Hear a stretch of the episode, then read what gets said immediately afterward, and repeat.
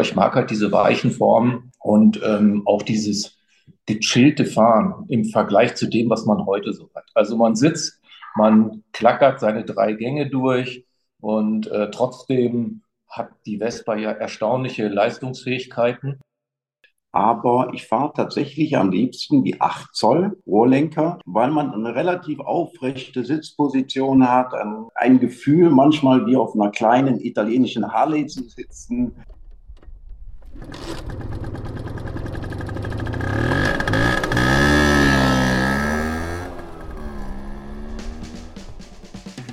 Herzlich willkommen zur Episode 11 der Blechgedanken. Ich hoffe, ihr habt die Weihnachtsfeiertage gut überstanden und seid auch gut ins neue Jahr gerutscht. Für die Episode 11 war es mal wieder ein virtueller Besuch über Zoom. Und zwar habe ich mich mit Thomas Knickmeier und Thomas Steinfort von der Hoffmann Rennstaffel unterhalten. Beide kennt ihr vielleicht auch als Mitglieder des Orga-Teams vom Zementbahnrennen, was 2015 und 2022 auf der Beton- bzw. Zementradrennbahn in Darmstadt stattgefunden hat. Ich kenne die beiden persönlich noch nicht so gut. Das hat sich jetzt glücklicherweise durch die Aufnahme der Episode 11 geändert. Wir haben uns über die Ursprünge der Rennstaffel unterhalten. Wir haben uns auch darüber unterhalten, wie es zu dieser ungeraden Zahl von 57 als Mitgliederzahl gekommen ist. Aber was genau dahinter steckt, das erfahrt ihr innerhalb der Episode.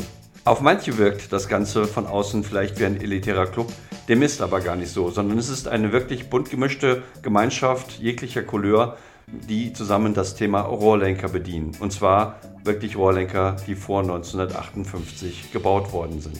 Ich war ja selber als Fahrer bei dem Zementbahnrennen im Jahre 2022 mit dabei. Es war eine wunderbare Erfahrung, es hat total viel Spaß gemacht. Ich ziehe meinen Hut davor, wenn man sich für so ein Event die Nächte um die Ohren haut, damit mehr als 180 Besessene in einem Zementoval gleichmäßig durch die Runden fahren. Wie die beiden überhaupt zum Thema Vespa gekommen sind, warum sie auch dabei geblieben sind und mittlerweile auch viel Zeit und Energie in diese Liebe gesteckt haben, darauf gehen wir im Detail auch ein. Außerdem erfahrt ihr, wie das erste Zementbahnrennen einen wichtigen Einfluss auf das Weitframe-Tuning gehabt hat und warum Vespa-Fahren, vor allen Dingen auf einem Rohrlenker, so besonders ist. Ich habe mich auf jeden Fall total gefreut. Es war ein tolles Gespräch und hört doch einfach selbst.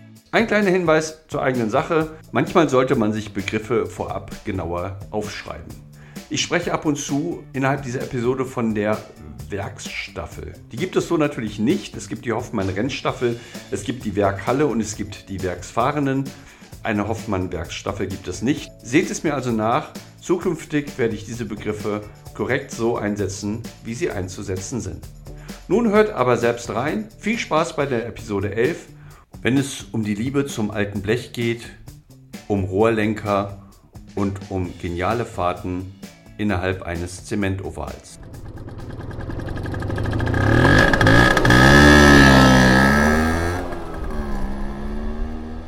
Herzlich willkommen zur elften Episode der Blechgedanken. Ähm, wenn ihr das hört, wir zeichnen gerade im Dezember 2022 auf.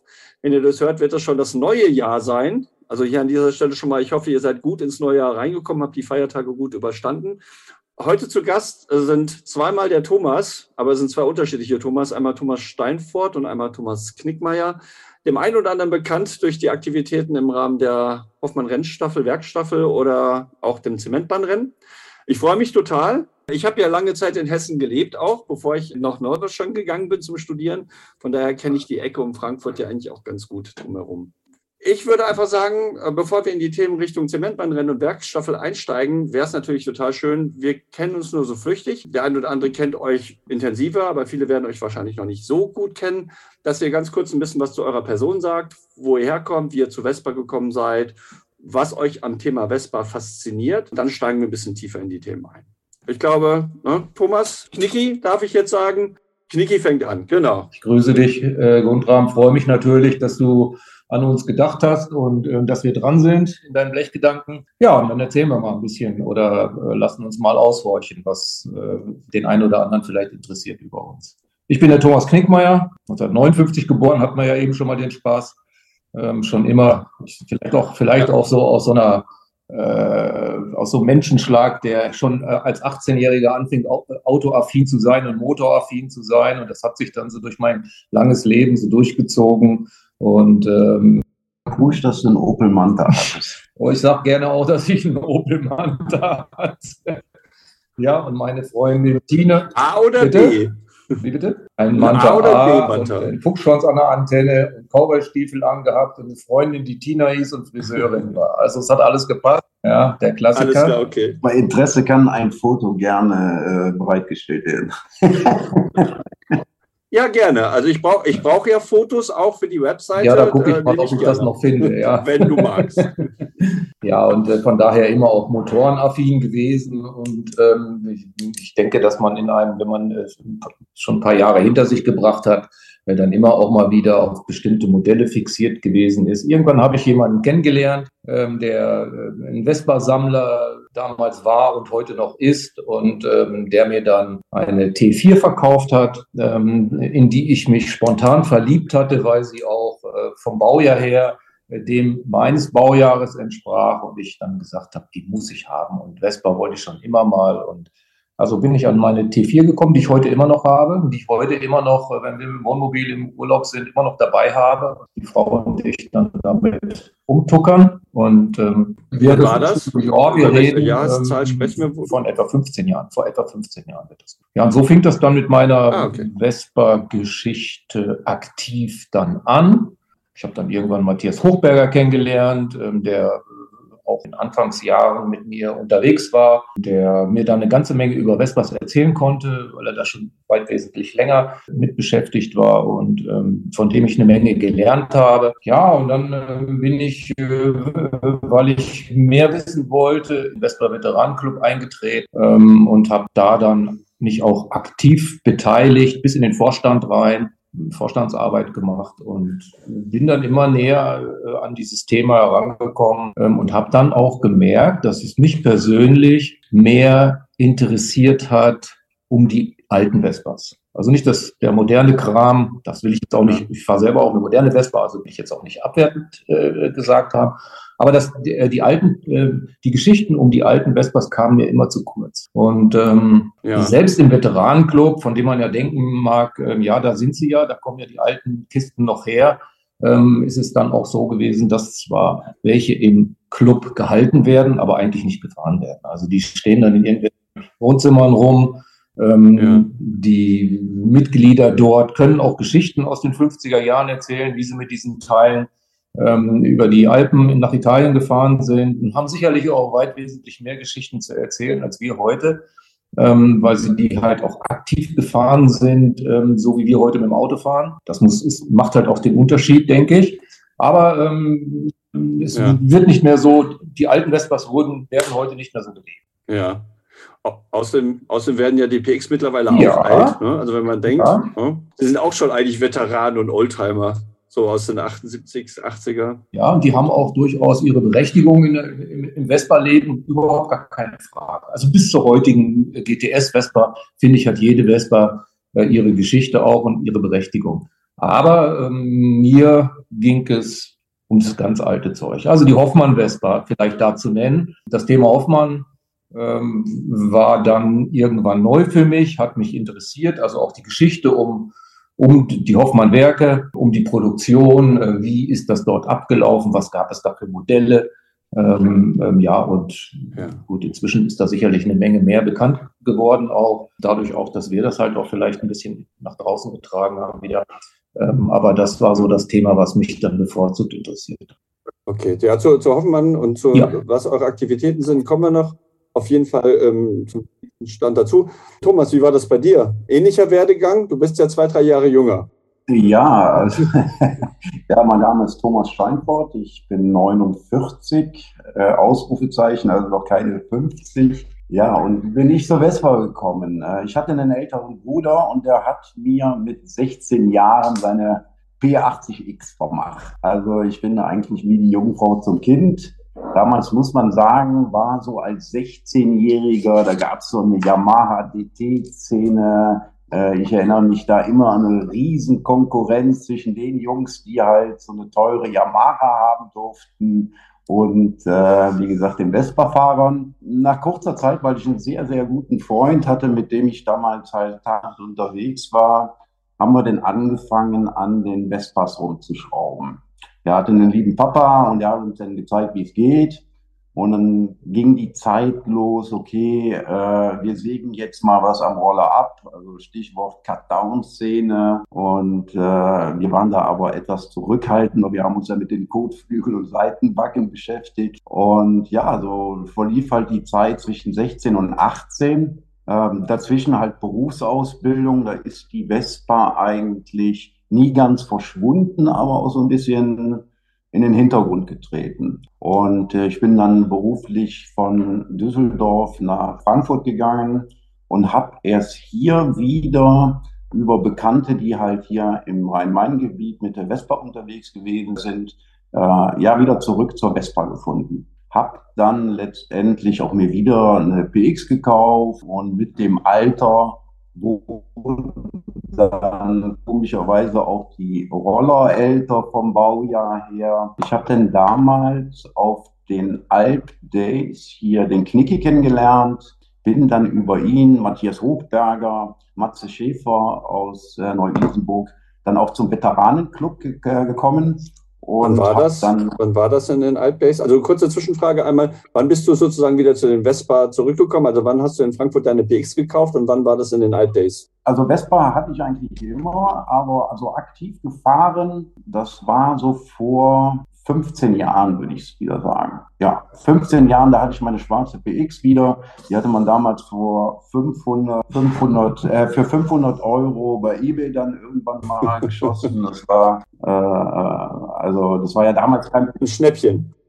Ja, damals war es letztendlich kein Problem. Wenn man heutzutage die PX-Preise sieht, da denkt man ja um, um Himmels Willen. Ja, ja und äh, wie gesagt, habe mich dann angefreundet mit Thomas, mit Matthias, bin dann über die zu den ganz alten Vespas gekommen. Ja, habe mein, äh, habe mich halt letztendlich in diese Geschichte rund um diese alten Vespas verknallt ja, wie soll man sagen? Äh, also die Leidenschaft hat das ja nochmal neu entfacht. Ja, Knicki ist mit der, mit der T4 eingestiegen. Das ist ja eigentlich schon ein Altroller. Mittlerweile, ich habe auch eine T4, auch aus, von 1959, original aus Offenbach. Die steht bei mir. Sehr gut. Allerdings nicht mehr im O-Lack. Äh, die ist irgendwann mal in den 70ern weiß getüncht worden. Aber ansonsten noch original. Du bist mit der PX rein. Was ist denn die Faszination bei den alten Rollern bei euch? Also jetzt Rohrlenker, ich meine, die T4 ist kein Rohrlenker mehr, aber ist es die Geschichte von Vespa? Ist es die, der Aufbau der Technik? Was ist das, was euch daran fasziniert, die ganz alten im Verhältnis zu PX? So GTS Wir hatten, reden, aber zu PX ähm, Da will ich was vorwegnehmen, ähm, aber das denke ich, das passt jetzt gerade zu der Frage. Ähm, wir hatten beim ersten Zementbahnrennen den Hessischen Rundfunk, der ähm, über uns einen Bericht gemacht hat, als wir in Darmstadt auf der Bahn waren. Und ähm, die hatten sich einen ausgesucht, ähm, ein Darmstädter, ist er noch gerade? Menno Ordner. Der Menno Ordner, ähm, hat da auch ein Vespa-Geschäft in Darmstadt. Ähm, den hatten sie sich quasi als Model aus. Dann fuhren auf der Bahn die Vespas und Menno wurde im, im Infield wurde er interviewt, was denn das Besondere an einer alten Vespa ist. Und Menno, der hat das auf den Punkt gebracht. Der hat sich hingestellt, hat seine Hände genommen, hat sie hinten über die Backen geformt und hat gesagt, jetzt guckt euch das doch selber mal an. Das ist doch wie eine Frau. Das ist doch wie eine hübsche Frau. Guckt sie euch doch mal an und wie sie läuft. Was Besseres gibt's doch gar nicht im Leben. Der hat's meiner Meinung nach damals mit zwei Sätzen auf den Punkt gebracht und so ist es bei mir auch gewesen. Ich mag einfach diese Weichenform, also das, was früher war. Ja. Klar, PK 50 oder wie sie heißen, diese äh, Rolle haben das nicht. Ähm, aber das ist eine Zeit gewesen, wo es halt auch mal anders sein musste. Das ist in Ordnung, denke ich auch. Aber ich mag halt diese weichen Formen und ähm, auch dieses gechillte Fahren im Vergleich zu dem, was man heute so hat. Also man sitzt, man klackert seine drei Gänge durch und äh, trotzdem hat die Vespa ja erstaunliche Leistungsfähigkeiten. Man kann mit zwei Personen ganz kommod und ganz bequem Strecken fahren. Nichts schöner als das auch noch in Italien und da noch wiederum in der Toskana zu machen. Und äh, ja, mit kurzer Hose, ja. Flipflops und T-Shirt. Ich meine, so das ist so dieses Vespazieren, was man ja so auch als Wort äh, früher wohl auch immer benutzt hat. Das macht das Vespa-Fahren für mich eigentlich aus. Und ähm, klar, dazu kommt natürlich dann auch das Interesse an den verschiedenen Modellen, die es früher gegeben hat. Weil wir hatten jetzt mit der T4 angefangen. Wenn man jetzt noch weiter zurückgeht, dann kamen ja die ganzen GS-Modelle, waren ja vorher die GS3, die GS4, die GS3, die GS2, die GS1. Also das sind ja dann schon auch heute absolute Raritäten. Und davor dann die ganzen äh, Lampe unten Fahrzeuge, ähm, geht ja dann zurück bis 46, also bis zu den V98. Hochinteressante äh, Fahrzeuge auch wiederum in ihrer technischen Veränderung, die es äh, von einem Jahr zum anderen immer wieder mitgebracht hat. Jede ist ja anders, jede ist auch anders schön. Ja, jede hat so ihre eigenen, ihren eigenen Charme und ihre eigene Besonderheit. Ja, und das macht es einfach zum breit gefächerten Thema. Und äh, ich glaube, da wird man auch nie satt. Das, äh, das etwas, was ja. ein, es kommen immer wieder neue Sachen, die hochinteressant sind. Mhm. Ja, also man lernt nie man aus. Man lernt überhaupt nie aus. Tatsächlich ist das so. Ja, ja und ganz speziell finde ich bei diesen alten Rollern, gerade bei den Rohrlenkern, es ist schon eine andere Sitzposition. Also ich glaube, wir beide oder wir alle haben, wenn es gut läuft, halt auch mehrere Modelle zu Hause, gerade auch äh, die 10 Zoll Modelle. Aber ich fahre tatsächlich am liebsten die 8 Zoll Rohrlenker, okay. weil man eine relativ aufrechte Sitzposition hat, ein, ein, Gefühl manchmal wie auf einer kleinen italienischen Harley zu sitzen. Und das Schöne war, in den Anfangszeiten, und da spreche ich jetzt nicht von vor 50 Jahren oder vor 70 Jahren, da gab es auch dieses Tuning noch gar nicht, was es jetzt mittlerweile bei den Rohrlenkermodellen eigentlich ja üblich ist. Es gibt kaum noch einen Rohrlenker, der nicht irgendwie getuned ist oder leistungsoptimiert. Ich kann mich gut an die alte Zeit erinnern, wo wir alle original gewesen äh, sind oder beziehungsweise die Motoren natürlich original gewesen sind. Vom Fahrspaß her hat mir das sogar besser gefallen als heutzutage mit den Zylindersätzen, die es halt auch ohne weiteres ermöglichen, da 20, 25 PS rauszubekommen. Ähm, ja. Da würde ich gleich auch nochmal nachhaken wollen. Das äh, ist mir gerade schon mal durch den Kopf gegangen. Das andere, was ich aber wissen wollte, weil du sagtest von der Sitzposition. Wenn ich das richtig im Kopf habe, Knicki ist auch so, müsste meine Länge haben mit irgendwie plus minus 1,90. Ja, oder? über 1,90. Äh, mhm. ja. Ja. 1,80. Ähm, Thomas, wie groß bist du? 1,80. Würdest du das unterschreiben? Weil ich habe so das Gefühl, ich würde gern bei der ACMA den Sitz fünf Zentimeter nach hinten machen, um bequemer sitzen zu können. Weil bei 1,90 ist es schon so, auch wenn man aufrecht sitzt, ich komme schon relativ weit nach vorne mit den Knien. Ansonsten unterschreibe ich das voll. Das ist das eine. Das andere ist mit dem, mit dem Tuning. Das wäre nämlich meine Frage. Habt ihr Bestand, also Originalmotoren bei euch verbaut oder Du hast es vorhin schon so schön gesagt, die meisten sind mittlerweile mit aus den klassischen Bereichen von Nocci oder von Bollack auch äh, versehen mit durchaus leistungsstarken Motoren. Meine Akma ist noch im Originalzustand. Ich finde das auch total entspannt. Ich sage mal, wenn ich schnell fahren will, nehme ich die PX ähm, weil es einfach ein Vespazieren ist, wie du gesagt hast. Einfach gemütlich durch die Gegend fahren und ja, das, der Weg ist das Ziel. Habt ihr noch Originalmotoren, die ihr gerne fahrt? Und zu deiner T4 hätte ich die Frage, dir mit zwei Personen, ist sie im Originalzustand mit dem Motor mit 150? Originalmotor, ähm, meine Frau, die ja klein ist, aber wir zwei zusammen fahren durchaus Höchstgeschwindigkeit im Dreigang, Dreigang T4, also auch eine 59er ohne Blinker. Übrigens im Olag ähm, und ähm, dann läuft die natürlich noch ein bisschen besser.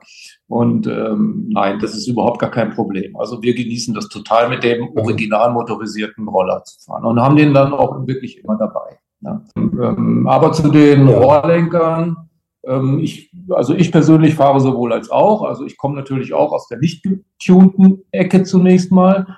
Ähm, da hat sicherlich auch, kann man wieder drauf zurückkommen, äh, das erste Zementbahnrennen ähm, seinen Anteil dran, dass danach ging eigentlich die Tunerei in diesem Bereich erst richtig los. Andy Notch hatte seinerzeit äh, auf dem ersten Zementbahnrennen sein Hoffmann Racer gerade fertig bekommen hatte den ein bisschen schneller gemacht, traute sich gar nicht, den dann, dann auszufahren.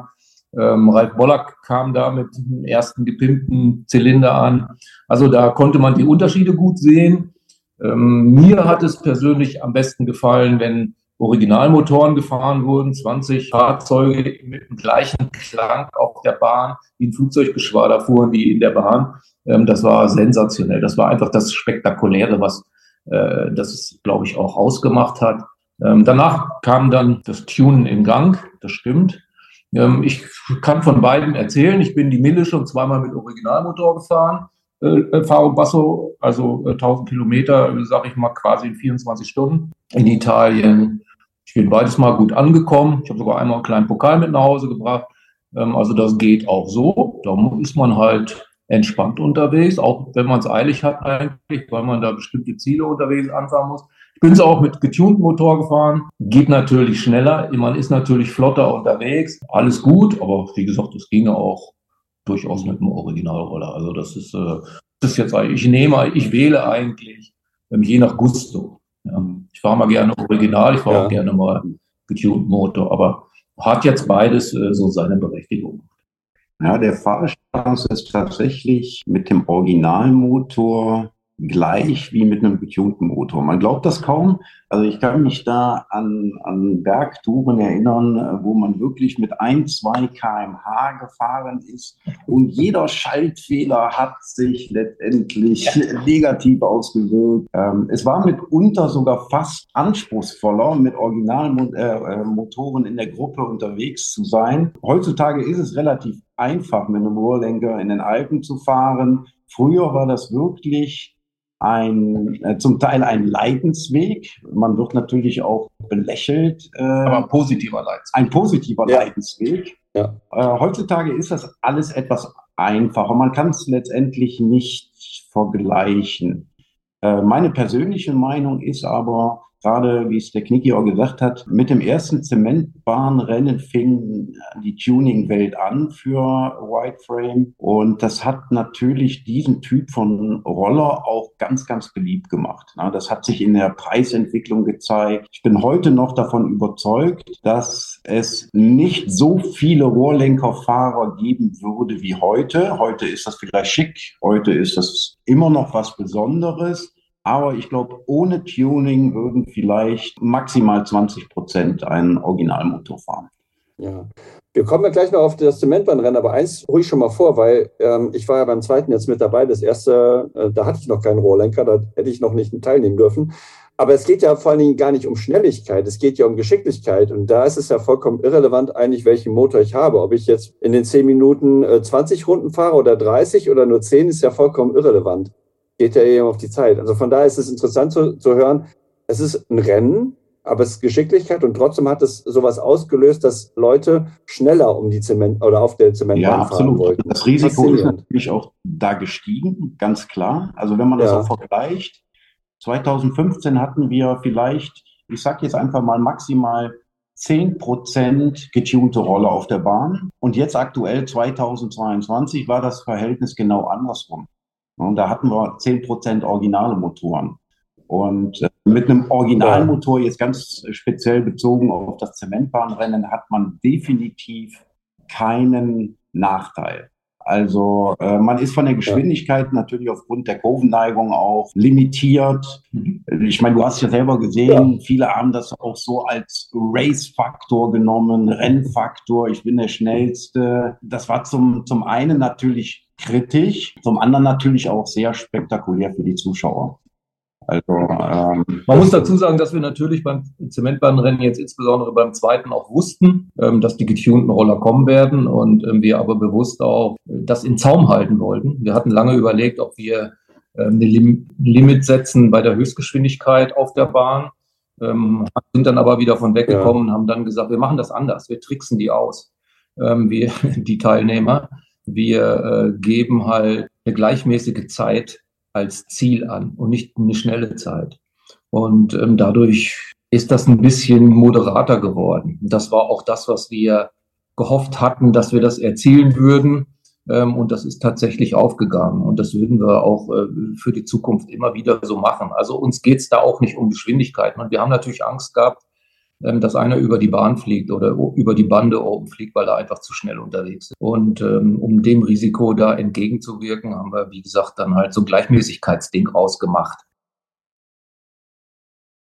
Ah, okay. Ähm, beim das war ersten beim ersten Mal, Mal so. war das tatsächlich nicht so. Beim ersten Mal äh, gab es, war der, ähm, der Zementbahnmeister, der ge äh, gekürt hatten, war der schnellste.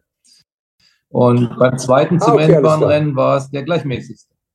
Und ähm, das ist aber, wie gesagt, wohlwissentlich so ähm, besprochen im Vorfeld, weil wir einfach auch Sorge hatten, dass über die vielen getunten, und es fährt ja kaum, kaum mehr einer oder nur noch wenige, ähm, dass wir über die getunten Motoren da sonst ein hohes. Das Grinsen stand den Teilnehmern gleichermaßen im Gesicht, wobei ich persönlich glaube, dass die, die original und entspannt gefahren sind, wie, wie soll ich sagen, eigentlich ein entspannteres Grinsen. Kann ich unterschreiben und ich kann auch unterschreiben, dass es äh, neun Minuten im Kreis fahren ist auch mit einem Originalmotor durchaus anstrengend.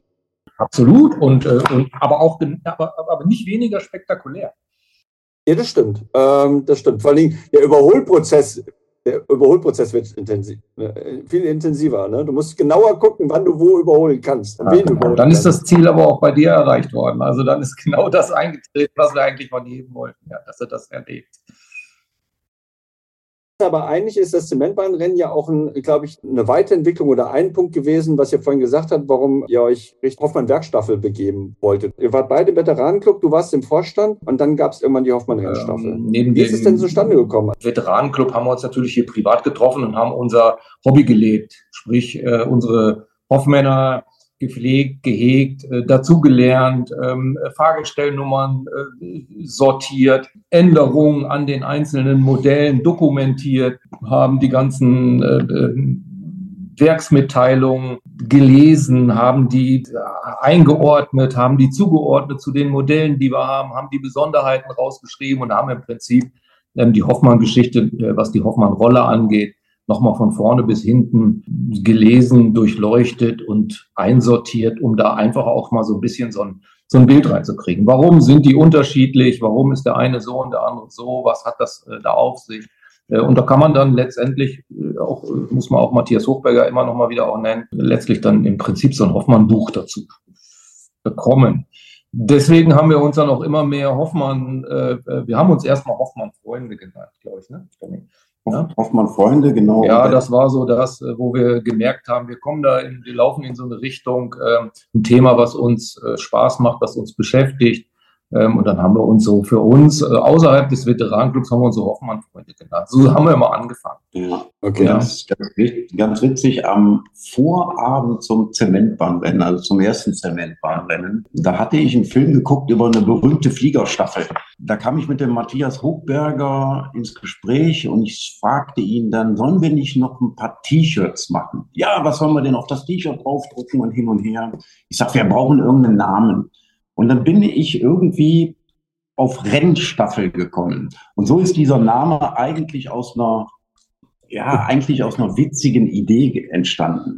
Und dann gab es die ersten, ich weiß nicht, ich glaube, wir hatten zehn, zehn graue T-Shirts äh, drucken lassen. Die waren komischerweise auch direkt äh, weg nach äh, drei Minuten. Aber so ist der Name Rennstaffel entstanden. Und zu dem Zeitpunkt hatten wir eigentlich noch gar nicht konkret eine Idee, wo das Ganze hinläuft. Mhm. also wir haben das als, als verrückte Idee. Äh, vielleicht äh, sind also wir. Also eine Schnapsidee, ne? Genau.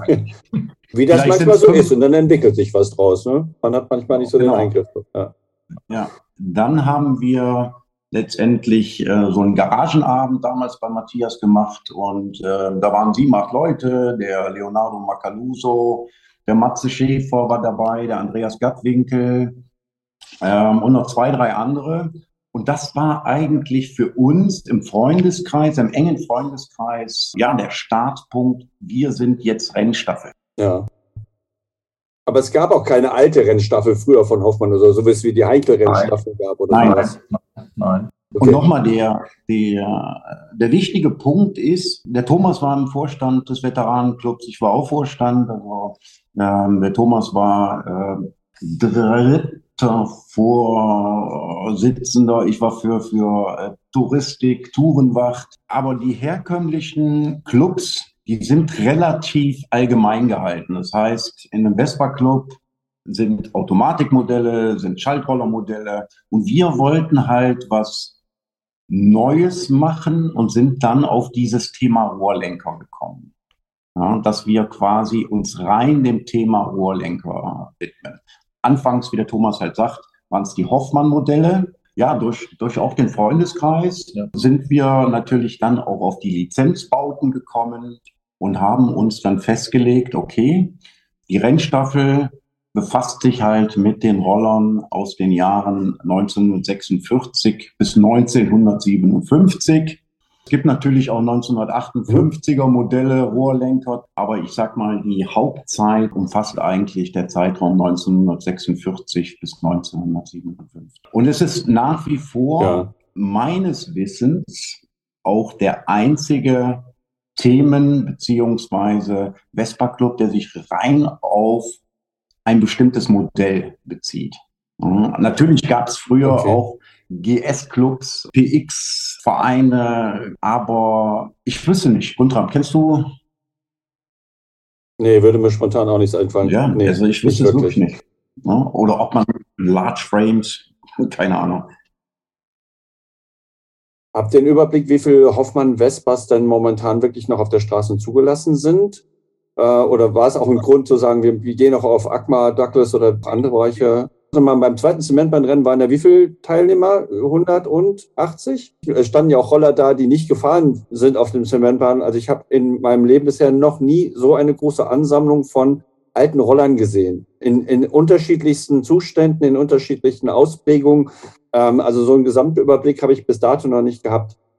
War das auch ein Grund am Anfang zu sagen, ihr öffnet euch weiter, äh, außer den Natürlich, also ich meine, das, äh, das Thema, also wir hatten ja das Thema Rohrlenker zunächst und ähm, aus den Hoffmann-Freunden wurden dann so die, die Rohrlenker Interessierten. Und ähm, bei dem Thema Rohrlenker ist natürlich klar, dass äh, da auch die italienischen, die französischen, die englischen, die amerikanischen, die pakistanischen, spanischen äh, Roller alle ihre Berechtigung finden auch. Ja. Und dann kam es halt so, dass dann einer eine englische anschleppte und, und dann die ACMA äh, natürlich auch immer ein Thema war und natürlich auch wir äh, viel unterwegs waren. Ähm, also ich persönlich bin ja viel auch in Italien gefahren, ähm, was wir heute auch noch sehr aktiv leben ähm, ähm mit unserer Rennstaffel.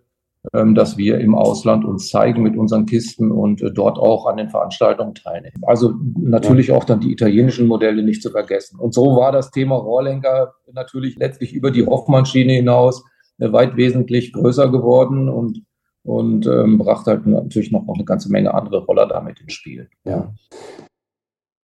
Ihr habt ja gesagt, 1957 ist das Break-Even gewesen. Da, da, es gibt ja auch diese Johnny, den moderneren GTS, der hat ja auch so eine Anmutung von einem Rohrlenker, die fallen ja dann automatisch mit raus dann. Ähm, ihr habt ja eine limitierte Auflage, also wie viele Leute bei euch in der, in der Rennstaffel mit sein? Ich glaube, es sind auch 57. Hat das damit genau. was zu tun mit dem 1957er? Okay. Genau, das hat den, der Grund. Ne? Also anfangs, wie gesagt, war das eine witzige Idee äh, mit fünf, sechs, sieben Leuten. Das ist dann irgendwann mal auf 30 Gründungsmitglieder angewachsen und das Interesse stieg halt immer weiter an. Wir haben dann irgendwann gesagt, okay, wir können natürlich auch mehr als 57 reinnehmen, aber macht man das letztendlich nicht interessanter, wenn man etwas begrenzt, wenn man etwas limitiert. Und dann sind wir natürlich über das Jahr 1957 auch auf 57 Werksfahrer gekommen. Ähm, es sind auch nie mehr. Also ähm, wir haben schon Interessenten, zahlreiche, letztendlich natürlich auch mit reinkommen möchten. Aber es soll halt ein geschlossener Kreis sein von Leuten, die man halt persönlich näher kennt oder über Freundesfreunde dazukommen. Ja.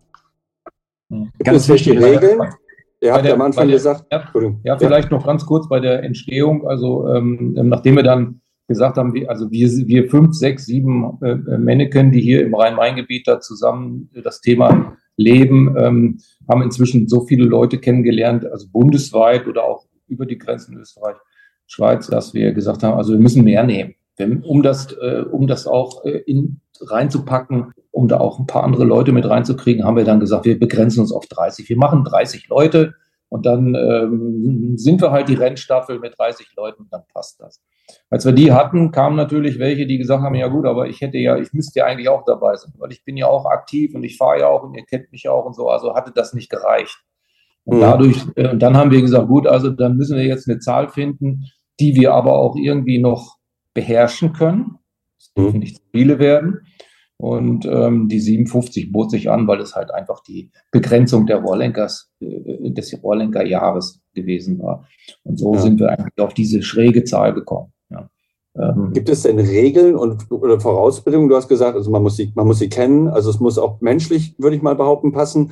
Gibt es sonst noch Regeln? Muss man, du hast schon gesagt, also aktiv, die sollen nicht nur rumstehen und äh, schön aussehen, sondern sie sollen auch wirklich bewegt werden. Und vor allen Dingen, es gibt Interessenten. Gibt es eine lange Warteliste, um irgendwie reinzukommen oder kommen eine neue rein, wenn jemand rausfällt, also wegzieht, ja, verstirbt? Das ist tatsächlich so. Als Basishalber sagen wir ja immer bei uns, ähm, wer ähm, aus der Rennstaffel herausgeht, ähm, der muss seinen Bestand an die an die Rennstaffel übertragen, die bleibt dann im, im Bestand, ja. Ich meine, wir haben äh, zwischenzeitlich, ich habe es jetzt nicht ganz aktuell, aber wir hatten zwischenzeitlich einen Fahrzeugbestand von über 450 Fahrzeugen ähm, in der Rennstaffel äh, über die, auf die 57 Fahrer, Werksfahrer äh, verteilt. Ähm, und es gab kein Modell, kein Rohrlenkermodell, was nicht wenigstens einmal in der Rennstaffel da war. Finde ich ganz spektakulär, weil ähm, das kann sicherlich keiner von sich behaupten. Keine Truppe kann von sich behaupten. Wir haben von jedem Modell wenigstens eins. Welche Rolle spielt da Guido?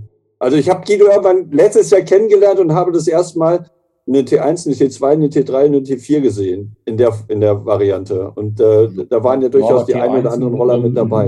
Haben wir jetzt, also weiß ich jetzt ganz spontan, haben wir mehrere, sowohl äh, restaurierte als auch OLAG-Fahrzeuge. Also da sind wir gut aufgestellt. T2 sowieso, das ist ja jetzt nicht so spektakulär. T3 auch. Und T4, aber die zählen ja schon nicht mehr. Ja, mit, das ist schon klar. Das ist ja jetzt schon nicht mehr, das ist ja schon nicht mehr Rohrlenker. Also T1 noch Rohrlenker, haben wir da überhaupt kein Problem. Aber wir haben auch ähm, alle V98-Modelle von 46, 47, die V1, ähm, die alles, was dann V15 und so weiter hochgeht. Ähm, wir haben die U äh, mehrfach, wir haben, äh, ich weiß nicht, also wir haben wirklich äh, so, so, so alles, was es gab. Auch, auch Sondermodelle, ähm, die Hoffmann-Modelle, alle. Ich meine, da gab es ja auch äh, dann die Konkursmodelle noch 54, 55. Ähm, wir haben eigentlich alles. Und okay. Und wir wollten eigentlich beim Zementbahnrennen noch viel mehr zeigen. Wir hatten gedacht, jeder fährt mit seinem präferierten Roller und bringt nochmal drei, vier Stück mit und wir dann drei, 400 da stehen oder vielleicht 500. Du hast ja gesehen, wir hatten dann ein paar 98er waren ja da. Das war ja auch schon mal ordentlich, aber ist natürlich auch für den einen oder anderen schwer, äh, seine Sachen dann mitzunehmen, äh, Transportprobleme und so weiter. Also insofern ähm, haben wir das nicht so geschafft, wie wir das eigentlich hätten gerne wollen. Machen wir dann beim nächsten Mal. Ja, also da denken wir, da sind wir schon als Rennstaffel gut aufgestellt ähm, mit dem, was wir so zeigen könnten und können. Ja, ja. Und wir wollen es natürlich auch fahren. Ja.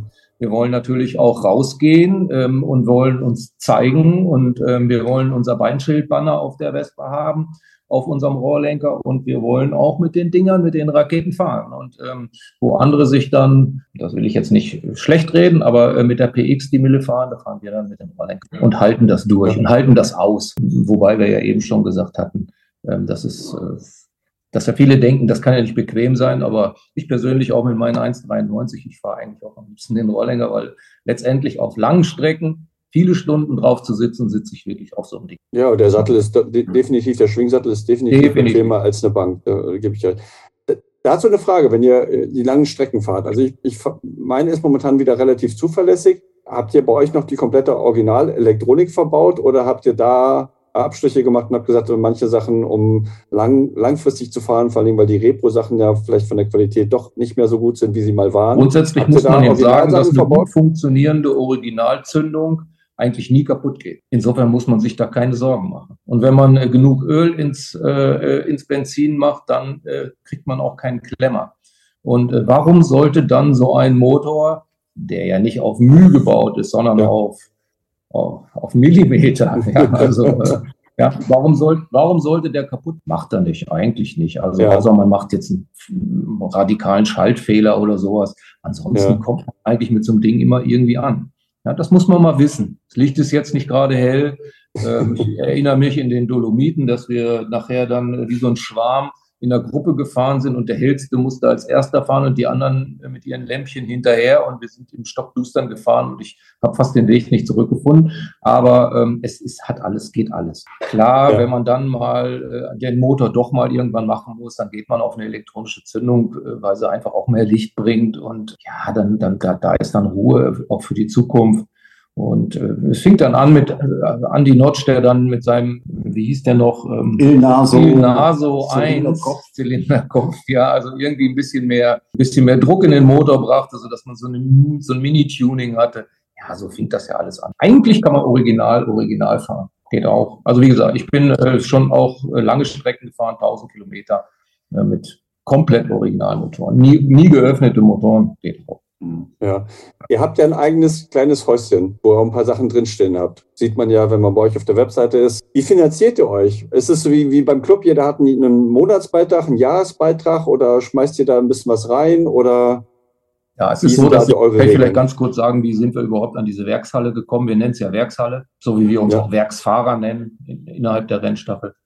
Ähm, was allerdings Fantasiebezeichnungen sind, denn die hat es so äh, zumindest bei Hoffmann nicht gegeben. Und ähm, wir haben, ähm, ich als Architekt hatte ich einen Kunden in Bad Homburg, ähm, die eine alte Papierfabrik schon vor Jahren umgebaut hatten, ein Wohnhaus. Und äh, zu dieser Papierfabrik zugehörig gab es eine Trockenhalle, eine alte Holzhalle, ähm, ziemlich imposantes Ding, ähm, aber in einem absolut desolaten Zustand und äh, vollgepackt äh, seit den, seit, also nach dem Krieg angefangen voll zu stopfen und bis, bis dato dann äh, vollgestanden. Und ich hatte ähm, ein gutes Verhältnis zu den Leuten bekommen gekommen. Und ähm, jetzt war da diese Halle und ähm, dann hatte ich mich auch mal mit der Vespa da blicken lassen, weil ich gemerkt hatte, das kommt bei denen gut an, das finden die gut. Und dann habe ich auch mal eine andere genommen und dann bin ich nochmal mit dem dritten und vierten Modell gefahren und habe sie erstmal so ein bisschen ange, ange äh, gepiekst, ja, und äh, heiß gemacht, fanden sie ganz toll. Und ähm, dann hab, bin ich irgendwann, habe ich dann äh, die Katze aus dem Sack gelassen, habe gesagt, sag mal, was ist eigentlich mit eurer alten Halle? Was machen wir denn? Ja, das wüssten sie halt auch nicht und so. Und dann habe ich gesagt, ich habe eine Idee, wir machen da was mit Vespa. Das fanden die gut. Und dann haben die mich machen lassen und haben auch noch mal ein bisschen Geld in die Hand genommen und haben das Dach neu machen lassen. Und ich habe äh, dann auch noch mal ein bisschen was rein, währenddessen noch was rein investiert. Wir haben uns das Ding entstaubt und entrümpelt und haben das frei gemacht und haben da Riesenpotenzial drin gesehen und haben, für uns war von Anfang an klar, das wird unsere Werkshalle. Und ähm, so sind wir zu einem, zu einer alten Holztrockenhalle einer Papierfabrik gekommen, die für uns ähm, ein Treffpunkt ist für die Rennstaffel, jetzt auch am kommenden Samstag. Da machen wir so ein kleines Weihnachtsfest da und äh, wir haben dort auch Vespas drinstehen, die können mit einem Kran hochgezogen werden, haben wir uns da alles eingebaut. Und ähm, eine ganz tolle Geschichte, ein ganz spektakuläres Gebäude. Wir zahlen da eine kleine Miete, die wir äh, über einen Beitrag von 100 Euro pro Werksfahrer im Jahr ähm, übers Jahr generieren können. Das ist eigentlich so. Und was das bisschen, was dann die paar, paar Euros, die übrig bleiben, die versaufen wird. Hört sich gut an. Das ist dann auch nicht viel. Also da, da wird keiner richtig betrunken, nur so ein bisschen. Aber ne, ja. ja, und dann, äh, dann feiern wir zweimal im Jahr dort äh, wenigstens. Wir versuchen das so ein bisschen zu kultivieren auch, dass wir da ähm, wir grillen Fleisch und essen dann auch mal Fleisch, richtige dicke Brocken so und trinken dann dazu äh, Bier. Und wir haben ja alle möglichen verschiedenen Typen auch in, bei uns äh, als Werksfahrer. Also ich sage jetzt mal vom einfachsten Schrauber bis zum äh, intellektuellen Zahnarzt oder Rechtsanwalt. Also wir sind ja so bunt gemischt, so komplett durch einmal durch die Bevölkerung und ähm, wir haben Leute, die gehen auf die Jagd und deswegen gibt's jetzt so kurz vor Weihnachten noch mal ein schönes Wildgulasch mit sechs geschossenen Wildschweinen und so. Also wir haben ja immer welche, die was mit einbringen können. Wir haben einen Biersommelier, der berät uns dann in der, in der Biernahrung und so weiter. Also äh, so, so bringen wir uns ein und äh, versuchen dann zweimal im Jahr immer da, dort mal ja. zu feiern. Dann haben wir auch Open House, dann kann auch gerne mal, nehmen wir gerne auch mal den einen oder anderen mit auf und zeigen dem das. Wir äh, gucken ja auch immer, also es gibt ja auch immer mal eine Bewegung bei uns, also dass der eine oder andere sagt, verlasse euch, ich äh, orientiere mich um oder ich äh, will noch mal was anderes machen. Ähm, wir haben ja auch schon äh, Leute, die wir zwar auf unserer Webseite noch ähm, als Reservisten führen, so nennen wir die, ähm, aber nicht mehr als aktive Werksfahrer. Die sind für uns äh, äh, weiterhin auch ein Teil unserer Rennstaffel, ähm, jederzeit gerne gesehen. Ähm, und wir tauschen dann aus gegen neue Leute aus der Szene, die allerdings auch von uns gewollt sein müssen. Aber es gibt keinen Test. Ehrenkodex. Es gibt keinen Test, aber ich will mal so sagen, es gibt schon, äh, äh, ich sag mal, so ein guter Leumond, ähm, den wollen wir schon haben. Also wir wollen jetzt nicht Alleinentscheider da sein, sondern wir wollen dann halt auch schon, dass der eine oder andere sagt, kenne ich, ähm, ähm, ist ein guter Mann. Ähm, wobei wir das nicht auf Männer beschränken. Wir haben ja auch eine Werksfahrerin. Ja, also äh, da sind wir schon so. Aber wir kennen ja eigentlich auch die unterste Szene. Ja, ja. Und es gibt immer welche, die bei uns äh, nur halt auch mal sagen, oh, bei euch würde ich gerne mitmachen die merken wir uns und dann gibt es eine kleine Warteliste. Und wenn wirklich mal jemand geht, dann tauschen wir auf. Auf jeden Fall ist ein ganz wichtiges Kriterium äh, ist natürlich nicht, wie viel Roller jemand hat oder was für Modelle.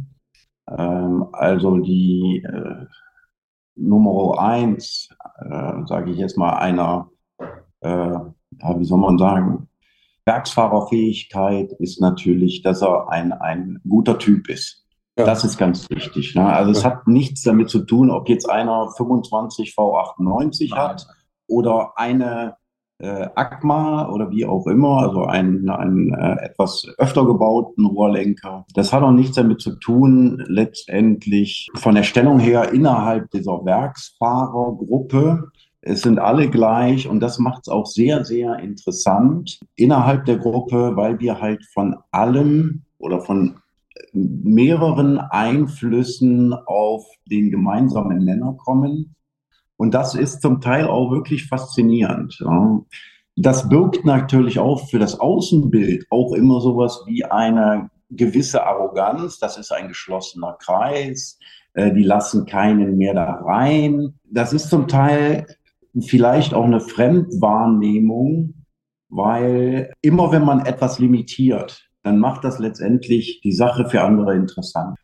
Und ähm, ja, damit hat man umzugehen auch. Äh, also wir wissen das auch, dass da manchmal gesagt wird, oh Gott, das ist ja äh, was Exklusiveres. Nein, völliger Quatsch. Wie ich schon sagte, innerhalb der Rennstaffel ist jeder gleich, egal ob mit einem Roller oder mit 50 bis 100 Rollern Besitz, da wird kein Unterschied gemacht. Ja, das ist ja das, was ich so ein bisschen eigentlich generell so in den letzten Jahren in der Vespa Community so miterlebt habe. Ich bin 2005 ja dazu gekommen mit einer äh, Spezial, die ich mir südlich von Frankfurt gekauft habe über eBay, was ich nie wieder machen würde. Also nicht südlich von Frankfurt, sondern über eBay. also es war aber jetzt nicht auch Offenbach, oder?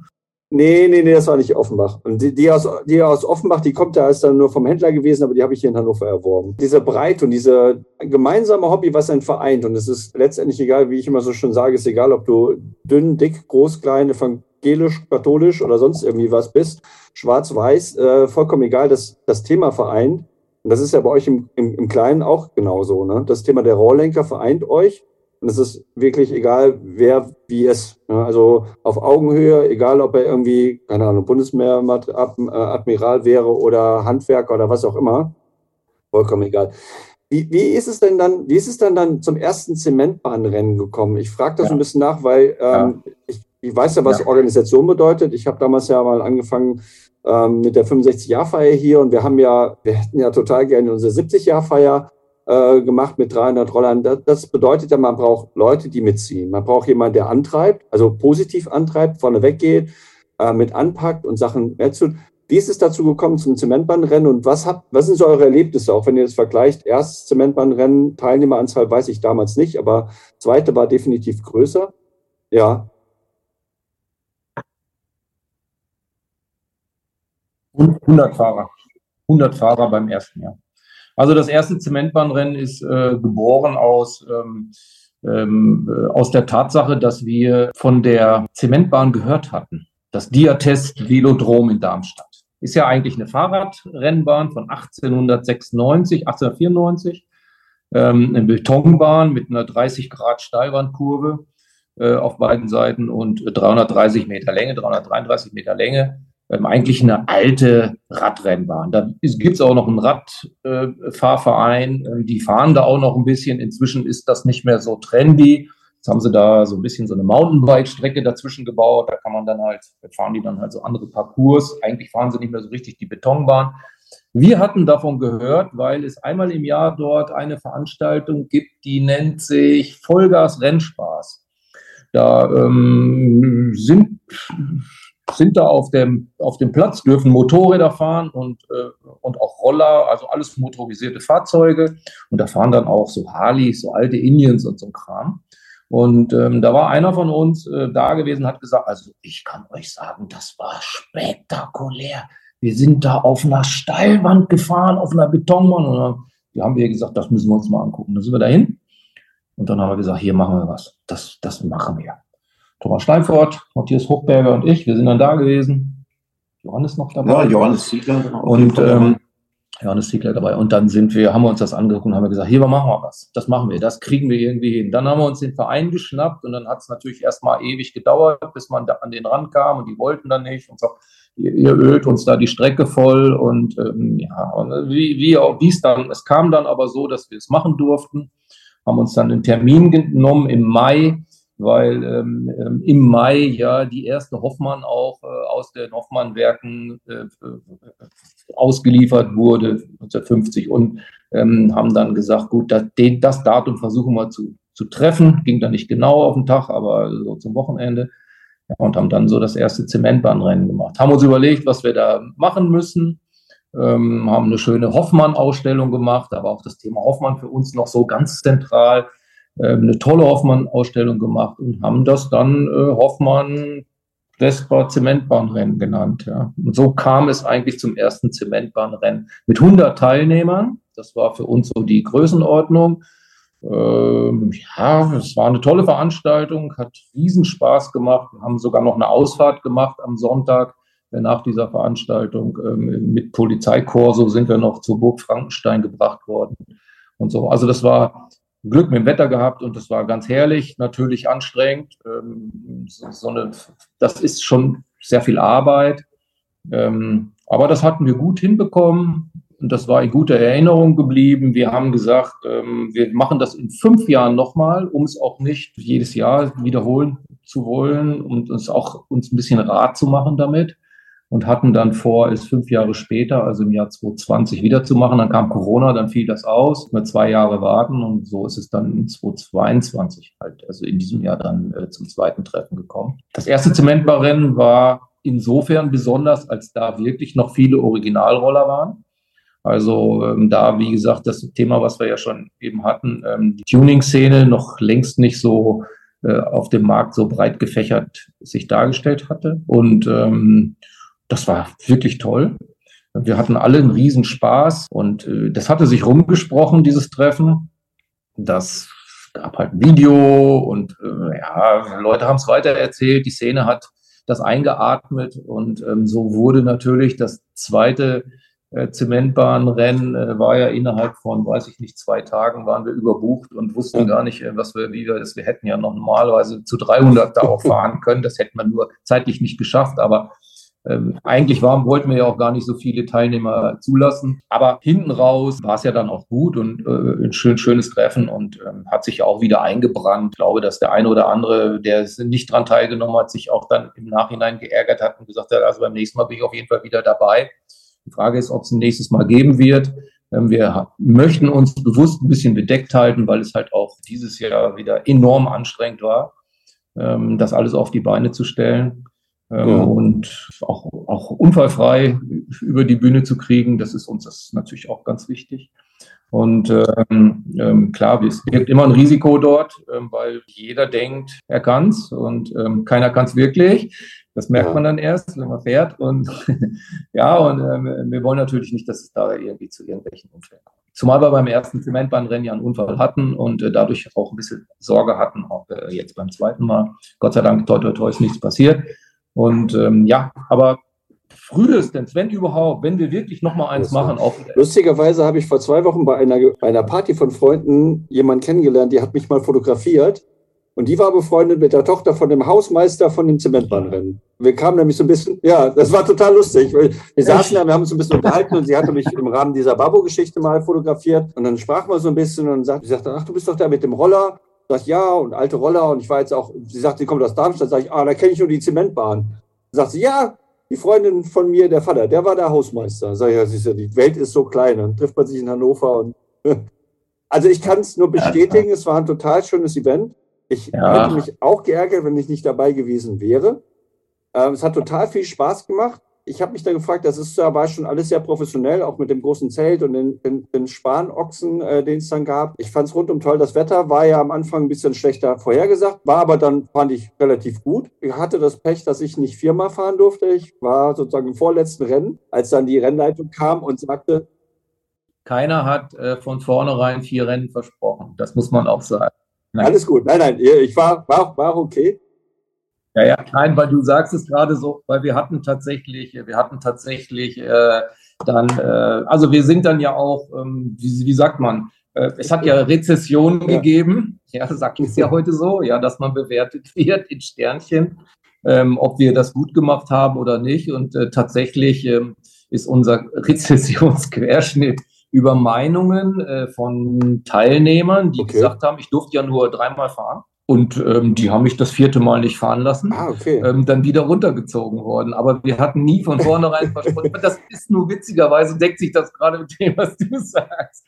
Ist doch alles gut. Nein, also ich, ähm, ich, ich wollte nur sagen, ich, ich fand das nicht schlimm oder sowas. Also ich hätte sich gesagt, so äh, vertraglich hätte ich jetzt gerne vier gehabt. Ich ähm, wollte nur sagen, habe ich mich dann, als ich dann fertig war, gefragt, so nach dem Motto, ja, ähm, die Polizei hat dann gesagt, äh, ja, war ja eine schwere Entscheidung für euch. Ich habe es ja nur mitbekommen, ihr, entweder ihr, ihr, ihr, fahrt weiter, dann könnt ihr den Abend vergessen, oder ihr hört jetzt auf und dann könnt ihr abends feiern. Und das ist natürlich für einen Veranstalter auch eine, eine harte Nummer zu sagen, oh scheiße, eigentlich möchten wir beides haben, aber es geht nicht beides, für irgendwas müssen wir uns entscheiden. Von daher, ich kann die Entscheidung total nachvollziehen, ja. finde das vollkommen in Ordnung auch. Ich habe mich aber dann gefragt, so, oh, wird es ein drittes Mal überhaupt geben? Also werden, werden die Leute, die diese Zementbahn betreiben und dieses Mehrfamilienhaus, was da als Block steht, werden die das nochmal hinnehmen? Weil ich, wann habt ihr, wann ist das erste Rennen gestartet? 9 Uhr? Also ich glaube, das ist 10 Uhr? 10 Uhr.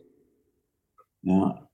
Also um 9 Uhr haben wir, haben wir begonnen und das ist halt auch das Einzigartige, weil ähm, allein schon wegen den Genehmigungen ja, genau. in Deutschland sowas zu ermöglichen, das ist wirklich einzigartig einzigartig. Und Teil des Konzepts natürlich war, oder der Grundgedanke, wie kriegen wir für Vespa-Liebhaber eine Lokation geschaffen, wo man einen ganzen Tag auf engstem Raum, nicht wie ein beim äh, herkömmlichen Vespa-Treffen, Bewegung halt auch hat. Ne? Action, Unterhaltung und diesen Fahrspaß, ganz, ganz wichtig. Ja, wie gesagt, das ist, ist wirklich einzigartig in Deutschland, dass uns da der Club, auch dieser Radsportclub, sowas ermöglicht hat. Das läuft natürlich auch über private Kontakte, aber es ist wirklich unglaublich schwer, sowas zu ermöglichen. Also, also rein, rein formal. Ist eigentlich einzigartig. Also muss man schon sagen. Wir haben, ich hab, wir haben einen guten Vergleich in Italien. Die Italiener haben das auch versucht, äh, uns das nachzumachen und äh, bekamen dann die Genehmigung, auf einer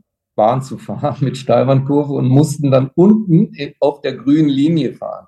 Also jeder durfte eine Runde unten auf der grünen Linie fahren und das war dann, mehr durften die nicht. Die durften die Bahnen nicht weiter benutzen. Ja. Wir dürfen da ja eigentlich machen, was wir wollen, muss man ja dazu sagen. Ähm, die Leute, die da wohnen, äh, in dem Wohnhaus, da muss man wissen, dass die ja nach der Zementbahn erst gebaut worden sind, die Häuser. Also wie gesagt, die Zementbahn ist ja über 100 Jahre älter als diese Wohnhäuser. Ähm, die haben eine äh, Grunddienstbarkeit in ihren Grundstücken, dass sie sich damit, dass sie das zulassen müssen. Ja. Also die können, die dürfen nicht meckern. Die können zwar meckern, aber sie dürfen nicht meckern. Also das muss man wissen. Ich glaube, die müssen und, sechs Veranstaltungen im Jahr erdulden ja, quasi. Ja. Und dann kam noch dazu, dass die Polizistin, die da war, die hieß auch noch Renner, ähm, und wir ja ein Zementbahnrennen gemacht hatten, da hatten sie natürlich auf unserer Seite und insofern ja. hatten wir da Glück und alles ist gut gegangen. Ja, das muss man, muss man auch sagen. Ähm, der Verein, den haben wir teuer bezahlt. Also ähm, wir haben das natürlich auch nicht umsonst ja. bekommen. Natürlich über Connections auch. Wir hatten ja auch schon ein erstes Rennen gemacht und hatten uns gut verkauft dort. Und ähm, aber wir müssen auch für die Bahn eine, eine, sehr hohe Miete zahlen dort, um das überhaupt zu dürfen da. Das muss man halt auch alles wissen. Also deswegen, wir haben ja auch, müssen ja auch Nenngelder generieren. Äh, auch der Ochse hat Geld gekostet ja, und klar. das Zelt und so weiter. Also das Ganze drumherum ist schon auch teuer für uns. Ähm, wir haben wirklich eine extrem hohe Summe gedreht, aber wir haben nicht viel übrig gehabt. Also das war so wenig. Da haben wir ein bisschen was gespendet dann an ukrainische Kinder. Ähm, das ist, steht ja auch so bei uns in den, äh, wie sagt man, äh, Statuten. in unseren Statuten, dass wir so auch ein gemeinnützig bisschen sind. Wir haben ja inzwischen dann auch einen Verein gegründet, also auch äh, eigentlich haben wir ihn gegründet wegen, der, wegen des Zementbahnrenns, um da auch ein bisschen aus der privaten Haftung rauszugehen mit sowas. Das muss man, darf man auch alles nicht unterschätzen. Ja, und äh, ja, so kommt halt eins zum anderen. Ne? Und so, so ist es dann gewachsen. Aber wie gesagt, das nächste Zementbahnrennen wird nicht vor in fünf Jahren stattfinden, wenn überhaupt das Engagement, was man da reinsteckt. Es gibt ja immer so einen Grund, warum macht man sowas. Ne? Also ich, ich weiß, es kostet eine Menge Zeit, es kostet eine Menge Arbeit. Wie du schon gesagt hast, am Ende bleibt gar nichts viel übrig. Ist es das gute Gefühl? Ist es einfach den Spaß an der Vespa? Ist es einfach, irgendjemand muss es ja immer geben. Also ich unterscheide immer so ein bisschen Leute, die, die Lust haben, Sachen zu machen und zu entwickeln und weiterzutreiben, anzustoßen und durchzuführen und die, die partizipieren. Die partizipieren, das ist erst auch meine Frage der Rezession gewesen ich kenne das ja auch bei uns aus dem Club oder aus anderen Clubs. Es hat sich so eine Mentalität eingeschlichen, wie so ein Bespaßungsunternehmen. Also man macht was, damit die anderen Leute bespaßt werden können und die erwarten das teilweise so nach dem Motto, ich bezahle jetzt irgendwie 36 Euro Jahresbeitrag, jetzt kümmert euch bitte um mich. Und ich vergesse immer, dass man das eigentlich aus Spaß und der Freude und ehrenamtlich macht. Also wir kriegen, also bei uns auf jeden Fall so ist ja keiner, der da irgendwie Geld dafür kriegt, dass er da irgendwie äh, sich da engagiert, sondern wir machen das ja aus Spaß und der Freude, weil wir Bock drauf haben. Ist das bei euch auch so der Hauptantriebspunkt? Also das ist, das ist ganz witzig, dass du das gerade erwähnst. Ja, das ist ganz, ganz gerade, interessant, dass du das so sagst. Gerade diese Erwartungshaltung äh, ähm, ist, ist bei uns natürlich auch immer ein Thema, wie in einem, äh, ich glaube mittlerweile in jedem anderen Club.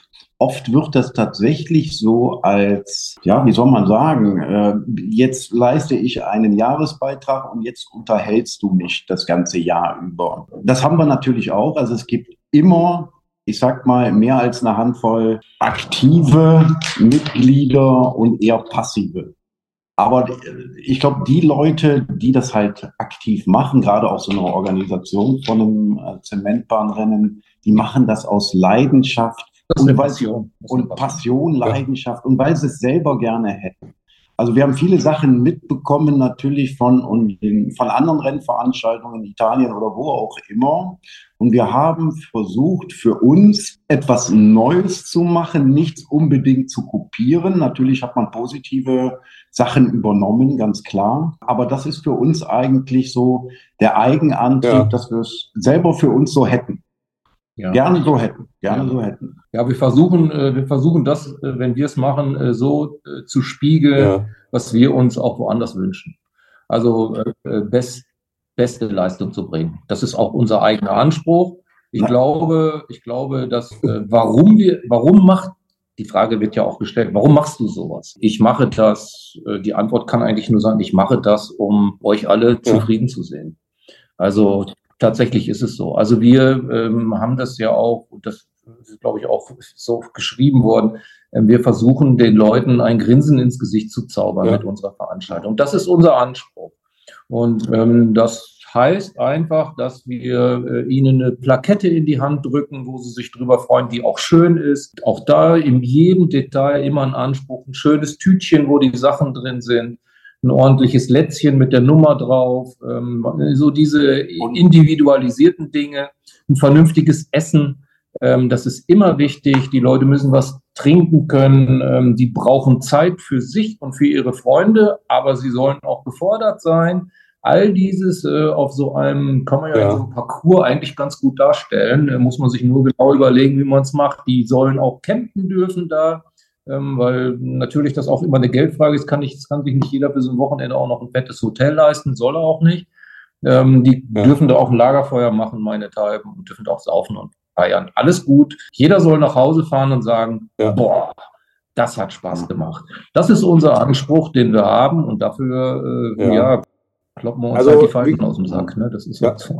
Aber das war halt ja, das war halt auch ein Riesenthema. Die, wie viele Teilnehmer nehmen wir eigentlich mit auf die Reise Zementbahnrennen? auf der anderen, auf der einen Seite haben wir halt gesagt, okay, wir haben weit mehr als 200 Interessenten, können aber natürlich zeitbedingt, um den Fahrer natürlich auch eine gewisse Zeit auf der Bahn zu ermöglichen, halt nur eine begrenzte Zahl aufnehmen. Und der Punkt ist halt 2015, wenn ich also das erste Zementbahnrennen vergleiche, mit 100 Teilnehmern und jetzt mit 185 Teilnehmern, das verliert natürlich oder es wird schwierig, um das ja. Ganze auch so ein bisschen familiär zu Klar. gestalten. So größer was ist, die Gefahr besteht halt immer, dass man mhm. zu unpersönlich halt wird. Und äh, dem Knicki und mir ist halt auch der persönliche Kontakt wichtig. Ich vergleiche das Zementbahnrennen jetzt für mich, mein Eindruck persönlich war, das ist wie eine Geburtstagsparty, die man selber veranstaltet, aber eigentlich nichts von der Geburtstagsparty selber. Gebe ich dir recht. Hab ich, genau das ist mir durch den Kopf gegangen irgendwann. Das ist so, ähm, wir haben uns mal kurz so zugewunken, aber ich, man, man, will auch nicht stören, wenn man genauso weiß, es ist wie bei einem Geburtstag. Also es sei denn, man hat alles organisiert und man kümmert sich um nichts. So, so habe ich meinen 50. gemacht. Nur was das von Geburtstag keiner an die Wand schert. Ne? Das ist. das stimmt.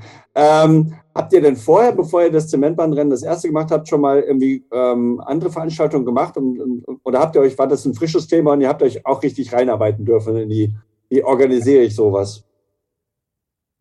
Ähm, das ist so ein bisschen historisch gewachsen. Also ähm, wir, wir, haben auch schon äh, im Veteranenclub kleine, kleinere Veranstaltungen gemacht, also Herbst, äh, Sommerfest mal gemacht.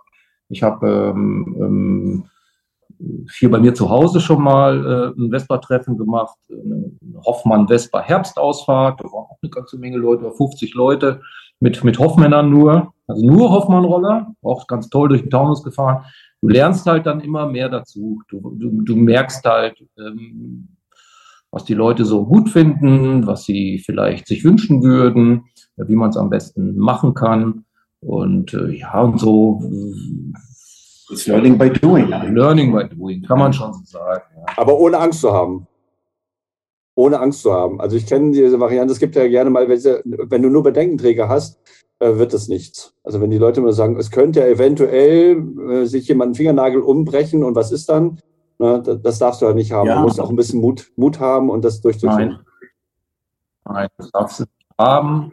Du musst natürlich schon auch risikobereit sein, ganz klar, aber du musst natürlich auch äh, irgendwo schon auch wissen, dass, ja, man muss halt schon auch ein bisschen die ja, vorsichtig sein. Also man muss den Leuten das auch einbläuen. Man muss auch darum bitten oder man muss äh, das äh, nach außen ähm, ähm raushauen. Ähm, wir haben ja gesagt, äh, dass die Leute auch eine rote Karte kriegen ja. können. Eine gelbe Karte und eine rote Karte. Und tatsächlich haben wir ja auch einen gehabt, der eine rote Karte gekriegt hat. Zufälligerweise dann aber zum Schluss noch die beste Gleichmäßigkeitsfahrt äh, Runden gefahren war und dadurch Zementbarmeister war. Also das ist dann natürlich noch eine besondere Situation ja. gewesen. Nein, aber ähm, klar musst, du musst appellieren an die Disziplin der Leute. Und ähm, das, das muss man. Das schaffst du nicht bei jedem. Gut, du hast einen hast du immer dazwischen. Aber ihr hattet einen guten Schiedsrichter. Äh, das ist der Hans Hug. Der ist zudem vielleicht auch noch mal äh, zwei Worte verloren. Hans Hug ist derjenige, der kommt auch aus dem Radsport historisch, ähm, aber äh, bei diesem Vollgas-Rennspaß auch in diesen Klamotten, die er da anhat, ähm, so eine Rennleitung macht. Das heißt, er stellt sich mit seinen Fahnen dahin und der passt auf, der startet und der guckt und der ruft die Leute aus der Runde raus und der hält auch mal eine gelbe oder eine rote. Der hat den Überblick, der sieht. Hat er gut gemacht. Das hat er sehr gut gemacht. Und, und äh, wir hatten ihn auch bei der ersten, beim ersten Zementbahnrennen, konnten wir ihn akquirieren. Er hat eigentlich auch ganz wesentlich dazu beigetragen, dass wir ein Entree in den Verein bekommen haben. Äh, ohne den wären wir sicherlich gar nicht so weit gekommen, dass ähm, die Jungs im Verein uns überhaupt auch so offen empfangen haben. Ja, ja. Thema Leumund. Ja, genau. Ja. Also war schon Fürsprecher, so Fürsprecher für uns. Und ähm, wir haben, ich habe auch unten äh, ein riesiges, schönes, wunderbares Zementbahnrennen, Schwarz-Weiß-Foto im Rahmen für ihn liegen. Das kriegt er noch vor Weihnachten von uns gebracht. Ähm, also äh, der ist uns auch lieb und wichtig. Und ähm, ja, und es ist halt auch einer, der dazugehört, so als, als, als Typ. Ja. ja. Du hast vorhin gesagt, den Anspruch, den ihr selber an dem Produkt habt, was ich total gut und wichtig finde, äh, weil das ist, finde ich, auch mal die Basis um irgendwas erfolgreich oder was was Tolles zu machen. Da von meiner Seite auch nochmal ein Lob von den Sachen, die ich bekommen habe. Man sieht die Liebe zum Detail, also das, was du vorhin angesprochen hast, mit dem Päckchen, was man bekommt, mit dem, sozusagen mit dem Anhänger drumherum, die Gestaltung, die ja drumherum gemacht worden ist. Ich weiß nicht, wer das bei euch äh, macht, aber ich, es ist ja so ein bisschen, und mein Steckenpferd, ich komme halt aus der Gestaltung, fand ich wirklich rundum richtig toll gemacht und auch ansprechend. Vielen Dank. Vielen Dank. Ja. Ja, das ist, das ist uns auch wichtig, dass es letztendlich jetzt, wenn man die Rennlizenz mhm. zum Beispiel in den Händen hat, das ist halt nicht der Standard, sage ich jetzt mal. Ähm, also wenn man zu einem Vespa-Treffen geht, wie auch immer, dann läuft das irgendwie nach einem bestimmten Muster ab. Das ist der Anspruch an uns selber. Wie fänden wir es selber für uns ja. richtig gut? Das ist übrigens aber auch was, was wir in der Rennstaffel ganz intensiv leben. Mhm. also, das dass wir eigene Beinschildbanner haben, die sonst keiner fahren darf. Das sind nur Werksfahrer, die die fahren dürfen. Dass wir unsere Rennstaffeljacken und T-Shirts und weiß der Teufel, unsere braunen Overalls, die wir auf Rennen gerne anziehen, mit Namen drauf und, und Startnummer und so weiter. Und hinten das große Rennstaffel-Emblem drauf. Das sind so Sachen, die wir auch für uns äh, so in Anspruch nehmen und die uns wichtig sind, uns als Rennstaffel. So zeigen wir uns nach außen, so zeigen wir auch so ein Branding von uns. Also wir sind inzwischen ja auch äh, gern gesehene Gäste in Italien und in Frankreich und wir sind äh, als Rennstaffeltruppe ähm, französische Meister geworden bei Paris-Nizza und sowas. Das merken sich die Clubs natürlich und, und die, die Veranstalter, dass da die Rennstaffel dabei war. Ja. Ähm, und das finden wir gut. Wir sind in Asien äh, inzwischen bekannt geworden. Also es ist schon toll, wie es Wahnsinn, was sich da auch für ja, ein Hype da so ausgebildet hat. Aber das äh, machen wir auch, indem wir auch so eine Produktlinie für uns fahren. Ja. Also es muss so ein bisschen Corporate ja. Design ja. auf jeden Fall das sein oder nicht nur ein bisschen. Also die Marke Rennstaffel ist auch eingetragen. Ein ganz, ganz wichtiger Punkt ist, den vielleicht auch viele unterschätzen, ist Social Media. Also gerade die Präsenz über Facebook ist uns, uns sehr wichtig. Wie immer hat natürlich Social Media Fluch und Segen, den, den halt Social Media mitbringt, aber ist schon wichtig. Wir persönlich haben auch festgestellt, dass zum Beispiel für unsere Altersgeneration die ganz neuen Medien wie TikTok zum ja. Beispiel äh, oder selbst Instagram schon fast zu modern sind, weil unsere Zielgruppe ist eher der klassische Facebook-Nutzer. Äh, da sind unsere Kinder ja nicht mehr drin. das streiche ich sofort. Ich habe äh, vor fünf Jahren auf einem, äh, einer Veranstaltung bei uns im Netzwerk was zum Thema Vereine erzählt und da habe ich den Vespa Club Hannover halt als Beispiel auch angeführt und wie ich mit Social Media umgehe. Das ist die Zielgruppe. Das merke ich bei unseren Taschen, das merke ich beim Vespa Club. Wir angefangen haben oder ich angefangen habe, das als besser war zu bespielen. Da findet man die Leute. Das sind halt männliche Leute zwischen 45 und 65. Äh, die kriegst du da. Äh, das ist bei unseren Taschen, die wir für die äh, alten und, moder alten und die modernen Roller, eher moderne Roller verkaufen Genau, ja. das, das ist das Medienportal für uns. Da kriegst du am besten Awareness. Und in dem Fall würde ich jetzt sagen, ich finde es eher ein Segen als ein Fluch. Also ich habe keine negativen Varianten, weder bei uns auf der Vespa-Seite gehabt, äh, die wir dafür genutzt haben, noch auf unserer Taschenseite. Es ist eher immer nur positiv. Hängt wieder mit zusammen, wie kommuniziere ich mit den Leuten, wie respektvoll gehe ich um, wie gut ist das Produkt. Ja, das stimmt. Das können wir auch. Ja, genau. Das ist, auch, das ist ein ganz wichtiger Punkt. Wie ist letztendlich der Umgang untereinander? Ähm, das ist, ich sag mal, äh, man kriegt ja so vieles mit von Bashing und diesen ganzen negativen Sachen. Aber ich glaube auch gerade jetzt unsere Generation, ob man jetzt 40 ist oder 60 ist, die haben ja in der Regel auch normale Umgangsformen. Das ist, das ist eine Grundvoraussetzung bei der, beim Umgang von, von neuen Medien. Ja, aber du hast eben selber auch was ganz Entscheidendes gesagt, das ist äh, Respekt. Also ich glaube, wenn man äh, äh, seinem Gegenüber den eigentlich immer notwendigen Respekt erbringt, ähm, dann kannst du auch so eine Truppe führen, ohne dass du ein Problem ja. damit hast. Mhm. Weißt du, ähm, es ist egal, wie, äh, wie einer tickt, äh, wie einer drauf ist, was er für eine Religion hat. Also ich meine, wir haben äh, neben den Deutschen äh, die Österreicher, den Schweizer, den Türken, äh, Italiener, Engländer und wirklich gut gemischt. Und ähm, das wollen wir auch. Und ähm, das liegt aber einzig und allein auch daran, dass wir uns gegenseitig alle respektieren. Wenn der Respekt nicht da ist, dann hat äh, derjenige bei uns nichts mehr, zu, nichts mehr verloren. Das ist eigentlich auch unsere Einstellung ähm, innerhalb unserer Truppe. Ähm, wir, das erwarten wir. Wir erwarten die Loyalität untereinander. Wir erwarten äh, die Kameradschaft, Dinge.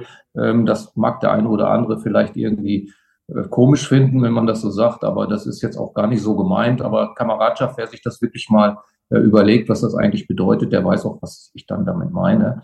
Das ist nichts Negatives. Man hilft sich. Man ist füreinander da. Genau, der eine, einer für alle und alle für einen. Das ist auch so unser Ding. Und ähm, das wollen wir auch so und das erwarten wir auch von unseren, ich sage ja immer Jungs, das Mädel gehört dazu. Wenn das nicht klappt, dann muss auch mal ein Machtwort gesprochen werden, ist eher nicht die Regel. Ja? Also es klappt. Und, Faszinierend äh, ist halt immer wieder, äh, dass es zur Leidenschaft oder die, die Vespa-Leidenschaft letztendlich dahinter steht, die Sprachbarrieren überwindet. Also es ist völlig egal. Äh, und das ist auch das Schöne innerhalb dieser Gruppe, dass man immer wieder zu diesem Kern zurückkommt. Man kann auch ja. unterschiedlicher Meinung sein. Man kann sich auch mal, mal, mal streiten. Aber letztendlich steht im Hintergrund immer dieses Thema Vespa und dann halt gerade jetzt bei uns konkret die Rohrlenker Vespa, wobei ich schon immer faszinierend fand für mich selber. Es ja. ist völlig egal, was für ein Typ Vespa du fährst. Es ist eigentlich immer richtig. Und man hat selten Leute kennengelernt, komischerweise, ja. mit denen man gar nicht kann. Das ist, das macht Vespa für mich eigentlich aus und beziehungsweise ja. ist einzigartig. Wir ticken nicht gleich, aber wir ticken ähnlich. So kann man das vielleicht sagen. In der Sache vereint ist es letztendlich. Also das ist auch der Antrieb, warum ich jetzt hier gerade am Mikrofon sitze, weil ich äh, festgestellt habe, dass es überall verteilt ist, über der ganzen Welt über. Dass es, wenn du irgendwo hinkommst und, und ein Problem hast, wenn du eine Vespa-Leute ansprichst, dann wird dir in irgendeiner Form geholfen. Ich weiß nicht, in 99 Prozent der Fälle so ist. In 1 Prozent aber ich kann es halt auch da, ne? aber in 99 Prozent der Fälle wird dir geholfen. Auch bei Landesgrenzen weg. Ganz anders. Das ist. Ah, ich bin auch lange Motorrad, lange auch Motorrad gefahren. Das kann man überhaupt nicht vergleichen. Ich weiß nicht, ich fahre kein Motorrad. So, an dieser Stelle gab es eine ganz ganz kurze Pause, deswegen knüpft das Thema nicht nahtlos an das folgende an. Das ist aber nicht weiter schlimm, es bleibt trotzdem weiter spannend. Ja, Vespa, Vespa Birthdays in, in London äh, ähm, waren aber auch für mich von, den, von der Lokation einer der schlechtesten, äh, die man da wählen kann. Ja. Also ich bin da auch mit ganz, ganz großen Erwartungen hingefahren. Und tatsächlich war das so, dass ich damals mit Peter Kussmann, äh, sind wir dann Richtung Brighton auch gefahren und Richtung Cornwall. Und da war eigentlich mehr Vespa World Days in Anführungszeichen als in London selber. Also es hat, nee, nee, also davor waren wir, äh, jetzt muss ich gerade überlegen, ähm, Mantua war später, davor waren wir natürlich auch in, in, in Norwegen sind wir auf Achse hingefahren, nach Kjörvik. Ah, okay, cool. Ähm, meine ersten Vespa World Days waren in San Marino. In San Marino ah, okay. waren die. Ja. ja, London waren meine ersten, mhm. ähm, weil ich äh, zu dem Zeitpunkt hatte ich ja noch keinen Motorradführerschein. Und äh, ein guter Freund von mir äh, lebte zu dem Zeitpunkt noch in Reading und hat viele Jahre in London gelebt und das war so der Ausgangspunkt zu sagen, hey, ich besuche dich jetzt endlich mal, der fährt auch seit 18 ist Vespa und ich, ich weiß, die Location war scheiße und ich weiß auch ganz viele, die gesagt haben, die, die Vespa Vertes waren scheiße in dem Fall. Ich fand es mega, war total spaßig. Ich wink mal, wer immer das sein mag, von der Seite nochmal. Das ist der Thomas Ketzinger, auch ein Werksfahrer aus Österreich, der uns Ja, den kenne ich ja. Du bist von, von äh, Christina, oder nicht? Genau, genau, genau. Bist von Christina. Ja, bist von Christina.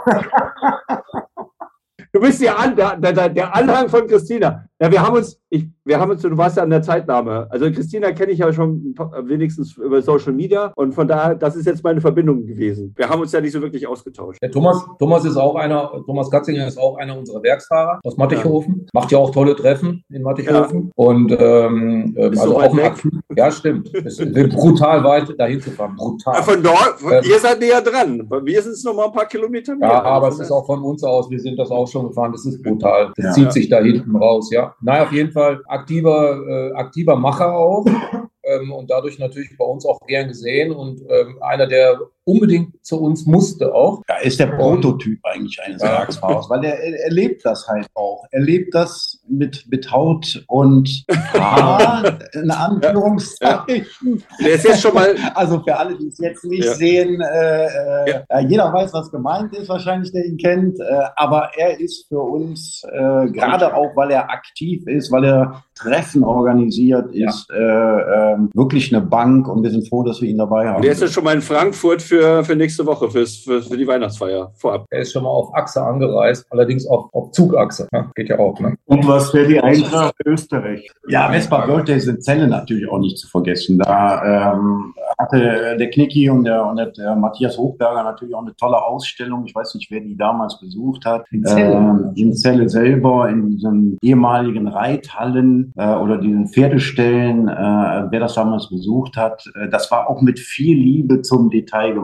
Und ich glaube, das ist auch gut damals angekommen. Ja, ist super angekommen. Ich habe es leider nicht gesehen, weil ich fast äh, 90 Prozent der Zeit entweder bei uns am Stand gestanden habe, mal eine Feuerwehreinfahrt ge gemacht habe und wir, der Westblock Hannover hat der Zelle relativ stark unterstützt. Wir haben ja ganz viel äh, Guide gemacht für die Touren. Und ich habe dann noch einen Nachmittag die Wiener durch Hannover geführt, äh, habe eine kleine private Tour gemacht für die Wiener und äh, Wilfried Meyer aus äh, Pforzheim und äh, jemand aus England noch und meine Jungs aus äh, Richtung Siegen, Herborn. Und ähm, deswegen habe ich von der Ausstellung, ich habe ganz viel gehört, meine bessere Hälfte war auch da, aber ich habe es leider nicht gesehen. Und Ingo, der damalige Präsident vom Vespa Club Zelle, fährt ja selber für Königin. Ja, natürlich. Also Ingo, Ingo der war ja auch da, war ja auch beim Zellenbahn. Ja, ich weiß. Ingo ist da nicht zu vergessen mit seiner, mit seiner Königin. Und äh, da kriegt man eigentlich auch einen Einblick für uns, was er letztendlich auch als, als Organisator da alles am Hals hat, ne? mit der ganzen äh, Organisation. Organisation. Also das ist natürlich dann auch nochmal eine ganz andere Hausnummer. Äh, absoluter, absoluter Respekt. Ja. Da ziehe ich meinen Hut immer noch. Also ich habe ja, ja, also Fredi und Claire habe ich damals kennengelernt, weil ich von denen mir die Information geholt habe zum Heidetreffen für unsere Veranstaltung, um Learnings rauszuziehen. Äh, so habe ich die damals kennengelernt und äh, ich ziehe immer noch meinen Hut für die für, für, für Zelle und den Vespa Birthdays. Also weil es auch eine geile Geschichte war. War aber auch eine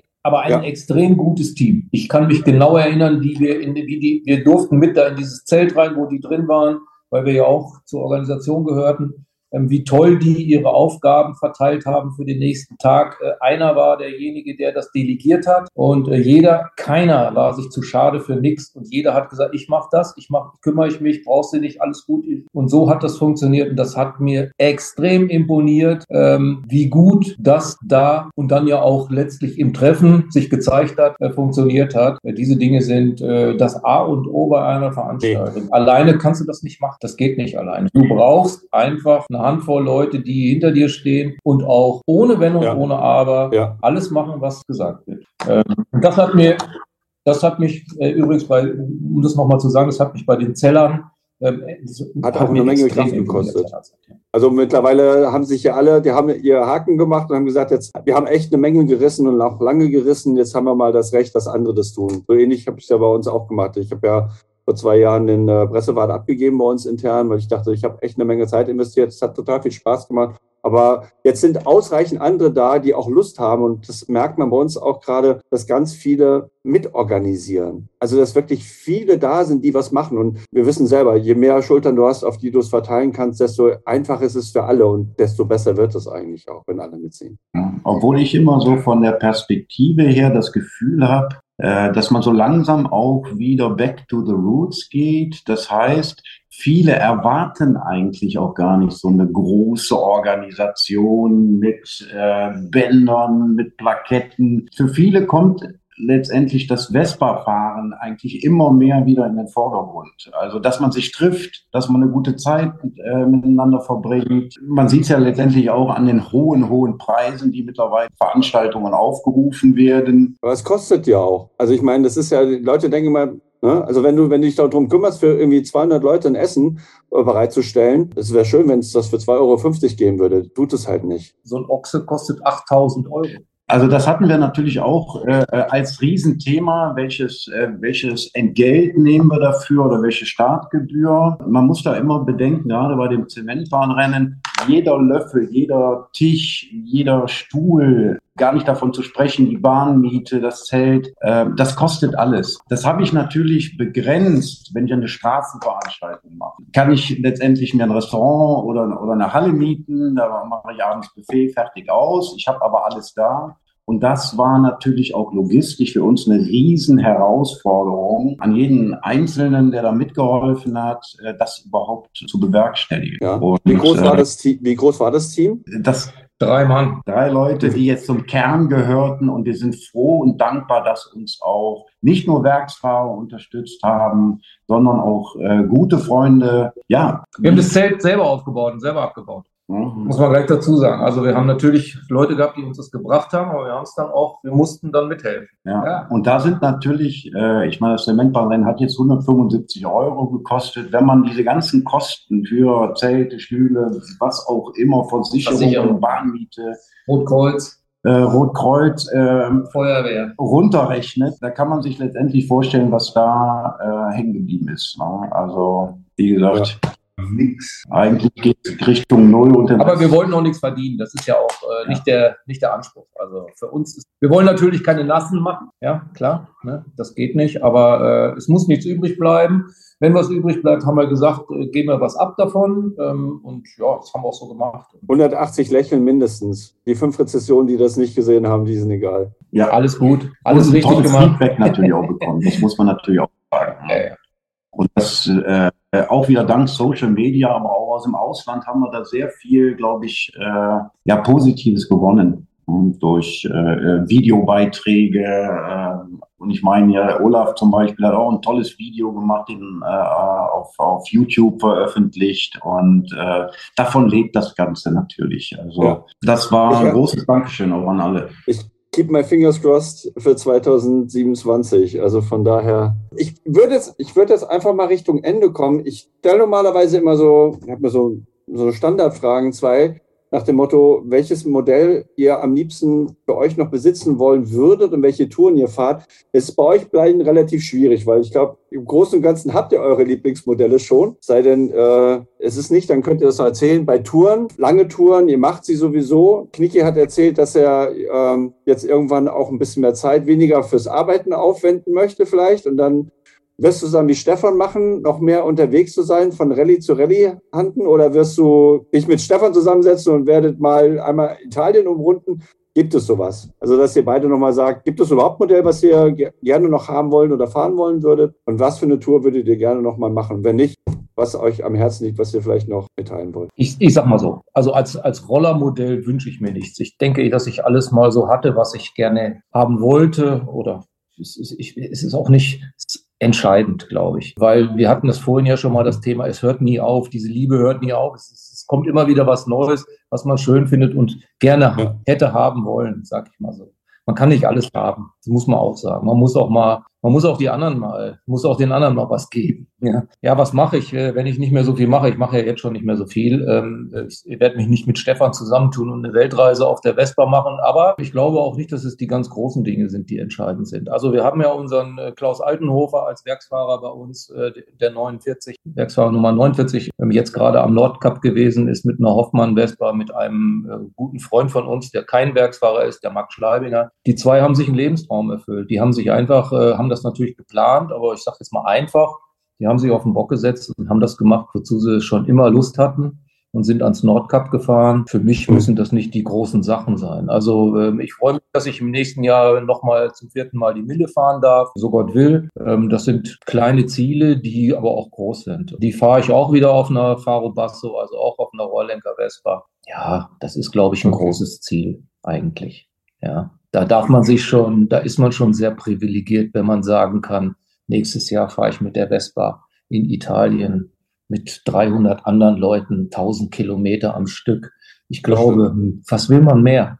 Also ganz großes Kino. Und was dann kommt, das werden wir sehen. Irgendwas, es geht immer. Und Thomas? Also ich würde das auch nicht von dem Vespa-Modell abhängig machen. Mir ist es eigentlich egal, ob 8 oder 10 Zoll. Natürlich präferiert äh, ein Rohrlenker für mich ist eigentlich die gemeinsame Zeit äh, das Ausschlaggebende, dass man noch lange letztendlich bei Gesundheit eine gute Zeit zusammen verbringt mit guten Leuten. Mir ist immer wichtig, dass die Leute das Herz zur Vespa und nicht jemand, der halt kurz in der Szene ist, äh, einen gewissen Geldbetrag auf den Tisch legt. Ich finde immer, so ein Vespa ist auch sowas, das muss wachsen, man muss das erleben, äh, man muss eine Vespa verfluchen. Und wenn man dann im Idealfall am Schluss dazu äh, kommt, dass das einzigartig ist, dieses Hobby, äh, dann hat man schon vieles richtig gemacht.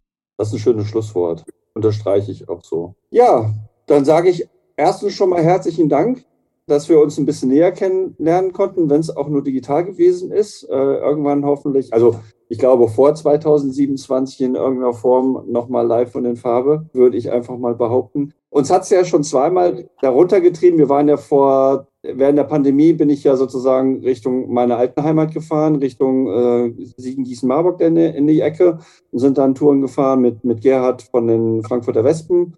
Und im zweiten Jahr sind wir äh, von hier auf, auf Achse mit Florian, der jetzt ja unser Präsident ist vom Vespa Club, runtergefahren Richtung Bad Vilbel und sind dann im Taunus durch die Gegend gefahren. Von daher ist das Taun, der Taunus auch eine schöne Geschichte, auf jeden Fall bis in meine alte Heimat Richtung, ah, jetzt muss hier die Burg wieder. Also so 20 Kilometer vor Herborn sind wir dann nochmal kurz angehalten und ein paar Sachen gemacht. Von daher, wir sind, wir sind ja auch gerne unterwegs unten in dem Bereich. Wir sehen uns bestimmt irgendwann live in der Farbe und dann definitiv mit mehr Zeit als beim Zementbahnrennen. Oh ja, oh ja, ja, genau. Und, wenn, und Taunus ist natürlich ein Stichwort. Wenn ihr in Taunus kommt, äh, ich meine, dann ist natürlich unsere Werkshalle, sollte dann eigentlich auch ein, ein Punkt sein, äh, um einfach mal zu gucken, wie machen die das da, wie sind die da aufgestellt, was haben die da, das zeigen wir gerne. Ja, gerne, finde ich cool. Ich hoffe, ihr hattet auch Spaß. Ähm, ich fand es ein total schönes Gespräch und ja, vielen Dank. Ich würde jetzt sagen, ganz viel Spaß am Samstag. Liebe Grüße an Christina. Liebe Grüße an dich zurück. Vielen Dank dafür, dass du dir für uns die Zeit genommen hast. Schönen Abend und wir hören und sehen uns, wo auch immer. Bis dahin. Danke. Tschüss. Danke, Gundram. Mach's gut. Alles Gute. Ciao. Da ist sie schon wieder vorbei, die Episode 11 der Blechgedanken. Ich hoffe, ihr habt einen viel tieferen und viel intensiveren Einblick in die Arbeit rund um die Hoffmann-Rennstaffel und vor allen Dingen auch um das Zementbahnrennen erhalten. Ihr habt gehört und gemerkt, wie viel Arbeit und wie viel Liebe Thomas Steinfort und Thomas Knickmeier und auch die vielen anderen Mitglieder der Rennstaffel in den letzten Jahren in die alten Rohrlenker gesteckt haben. Ich habe mich auf jeden Fall total gefreut, 2022 selber auf der Strecke zu fahren. Es hat total viel Spaß gemacht. Es war wirklich anstrengend. Es war an manchen Stellen noch laut. Aber es war auf jeden Fall die Zeit wert, dort unten in Darmstadt die Runden zu drehen. Ich habe mir fest vorgenommen, beim nächsten Besuch im Rhein-Main-Gebiet auf jeden Fall mal auf einen Hopfentee bei Knicki und Steini in der Werkshalle vorbeizuschauen. Alleine, weil mich natürlich auch als gebürtiger Architekt die Konstruktion und die Aufarbeitung dieses alten Gebäudes interessiert. Ich danke euch auf jeden Fall beiden und auch allen eure Mitstreitern für euer Engagement in dieser Szene, die ja sehr besonders ist und für die vielen Runden, die ich im Zement-Oval fahren durfte. Ich drücke auch ganz fest die Daumen, dass es ein weiteres Zementbahnrennen gibt, auch wenn das noch offen ist. Ich freue mich auf jeden Fall schon, jetzt damit wieder mit einem Originalmotor dabei sein zu können. Und für alle, die beim letzten Mal nicht dabei waren, weder als Gast noch als Fahrer oder Fahrerin, ich kann euch nur ins Herz legen, das ist wirklich eine grandiose Veranstaltung. Nochmal zum Schluss viel Lob und Anerkennung für so viel Arbeit. Ich weiß, wie viel Arbeit in sowas steckt, deswegen ist meine Wertschätzung umso höher. Deswegen auch ein kleiner Nachtrag in eigener Sache. Für alle die, die solche Veranstaltungen selber mal ins Leben gerufen und gestemmt haben, wissen, wie viel Arbeit da drin steckt. An alle die, die bisher immer nur partizipiert haben, der kleine Hinweis, bevor ihr Kritik an Dingen äußert, die durchaus wichtig ist, überlegt einmal, ob es wirklich konstruktive Kritik ist oder ob einfach nicht, wenn ihr es selber machen würdet, genau vor den gleichen Problemen stehen solltet. Es ist immer einfacher, die Dinge von außen einfach zu betrachten, als selber was auf die Beine zu stellen. In diesem Sinne, startet ins neue Jahr. Der nächste Podcast ist schon in Vorbereitung. Diesmal werde ich mich mit Yvonne Derscheid und Imke Leberzammer zusammensetzen. Beides gestandene Vespa-Frauen aus Hamburg. Ich freue mich schon total drauf. Yvonne kenne ich persönlich. Imke kenne ich bisher persönlich noch nicht. Wir sind uns vielleicht schon mal den Weg gelaufen. Wir haben uns aber noch nicht im direkten Dialog ausgetauscht. Ich bin auf jeden Fall total gespannt. Noch ein weiterer Hinweis ganz zum Schluss. Im Februar werde ich in Kalka sein. Das heißt, ich schaue mir das Ganze mal bei Meltdown Scooterist an freue mich darauf. Stefan Wallenborn, Vespa-Valley, liebe Grüße, wird ja auch vor Ort sein und der ein oder andere, von dem ich das jetzt auch schon weiß. Ich freue mich drauf. Es wird eine bestimmt eine spannende Verhaltung. Ich bin ja in dem Fall Newbie. Für alle, die auch in Kalka sind, ihr werdet mich dort sehen. Sprecht mich einfach an. Ich freue mich auf den regen Austausch mit euch, einmal um Feedback einzusammeln und aber auch um eventuell weitere interessante Gesprächspartner für die kommenden Jahre für die Blechgedanken zu scouten. Bis dahin, fahrt sicher, bleibt gesund, wir sehen uns auf der Straße. Oder Veit?